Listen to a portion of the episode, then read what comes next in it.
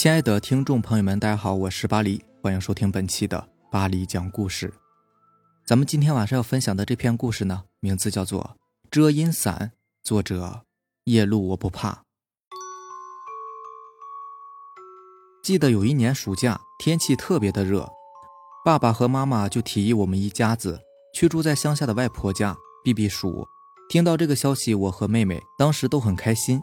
我们在城市里面是没有太多小伙伴。可以陪我们玩的，家家户户整天都关着门，不怎么来往，完全不像乡下那么新奇和有趣。记忆中，距离上一次爸爸妈妈带我们去乡下外婆家，好像是很久以前的事了。那年我十一岁，妹妹大概七岁吧。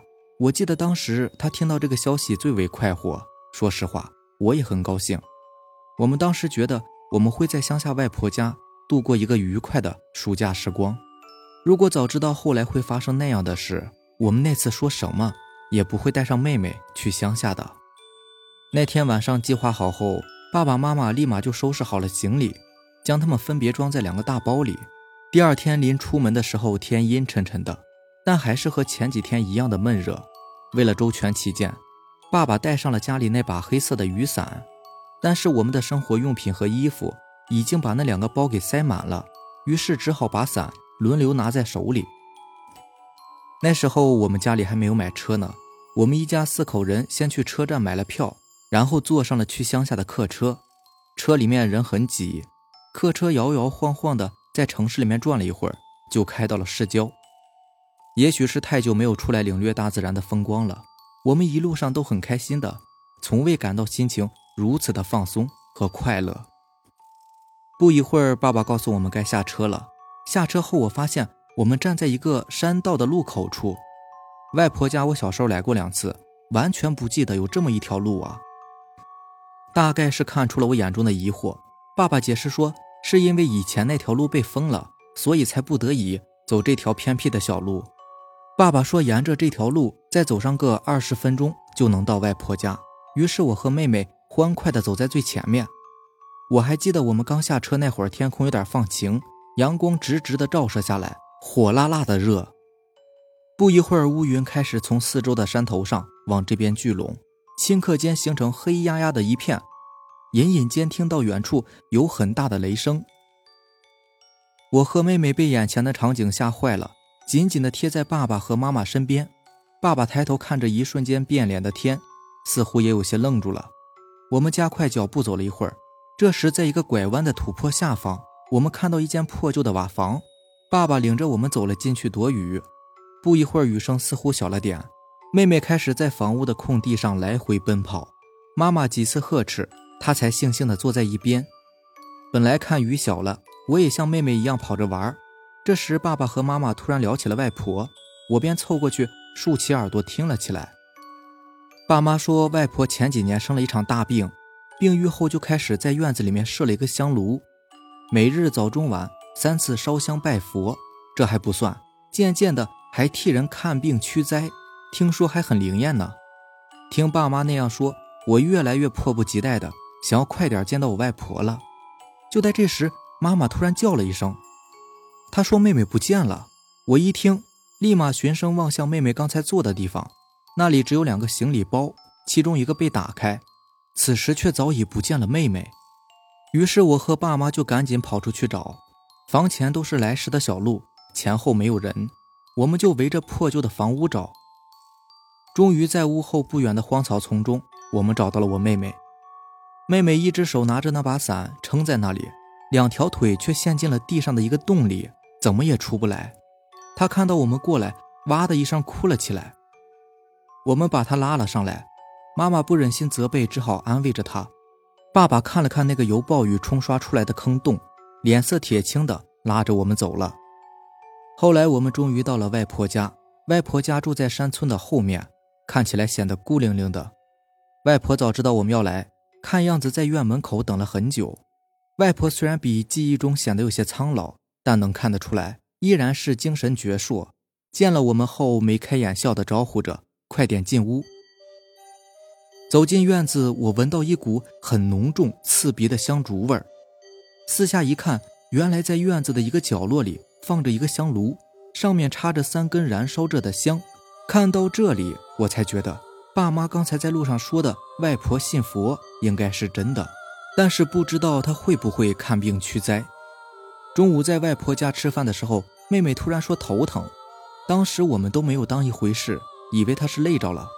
妈妈就让她回里屋躺着，只有外婆不声不响的吃饭，看起来像是另有心事似的，也没有对妹妹多说点什么。等到妹妹进了里屋，外婆才自言自语的小声嘟囔道：“就知道给我惹事儿。”当时爸妈正在边吃饭边说话呢，似乎也没有注意到我坐在外婆旁边。听清了外婆说的话后，诧异的看着她。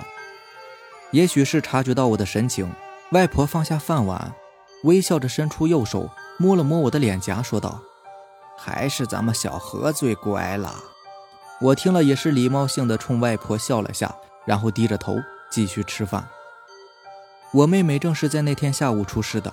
当时我正在外婆家看电视，忽然就听到隔壁的房间一阵喧闹。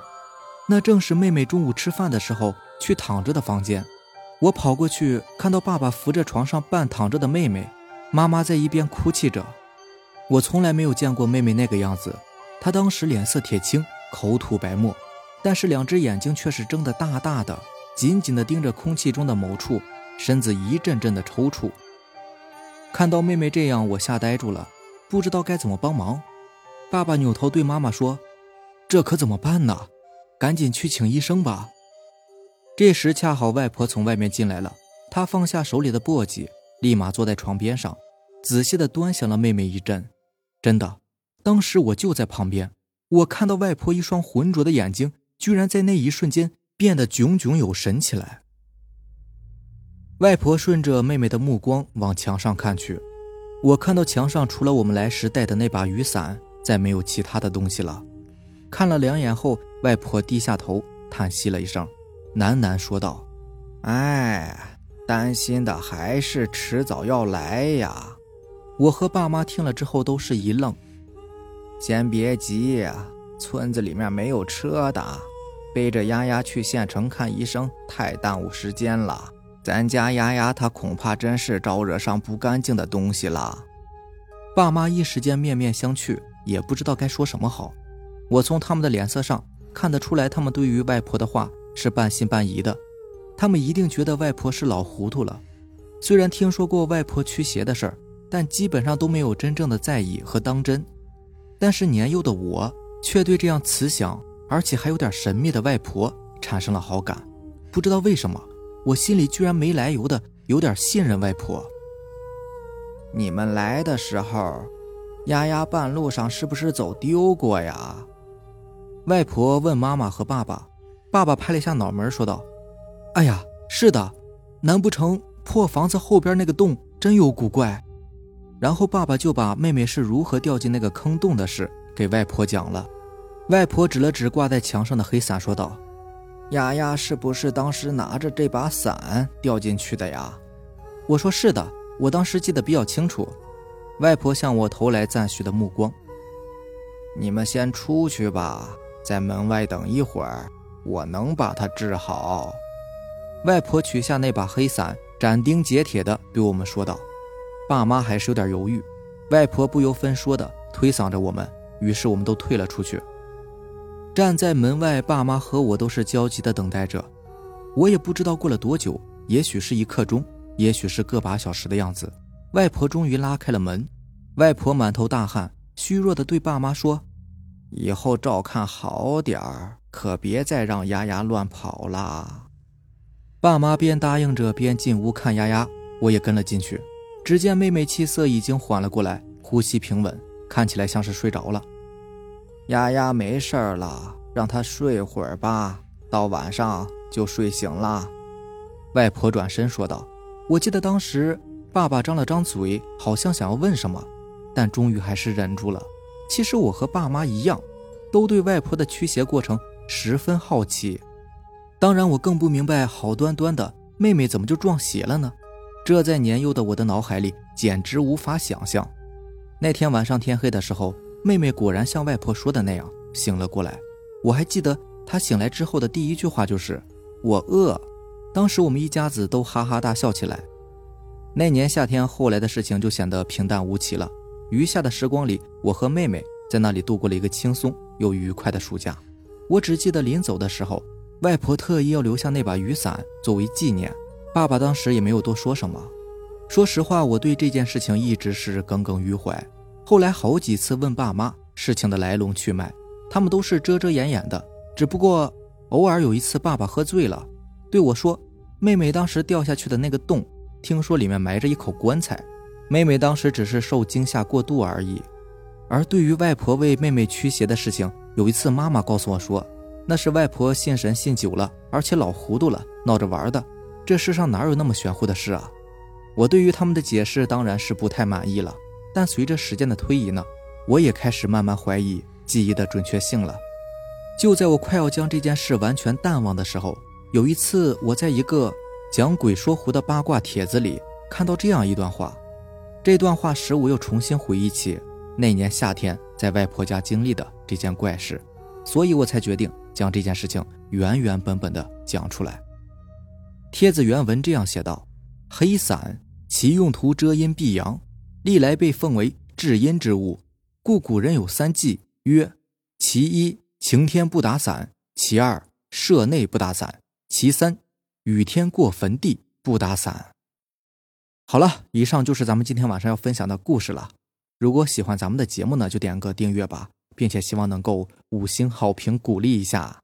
另外，如果你也有比较精彩的故事想分享给大家呢，可以给我私信留言，或者是加我的微信 QQ 四五七五幺七五二九四五七五幺七五二九。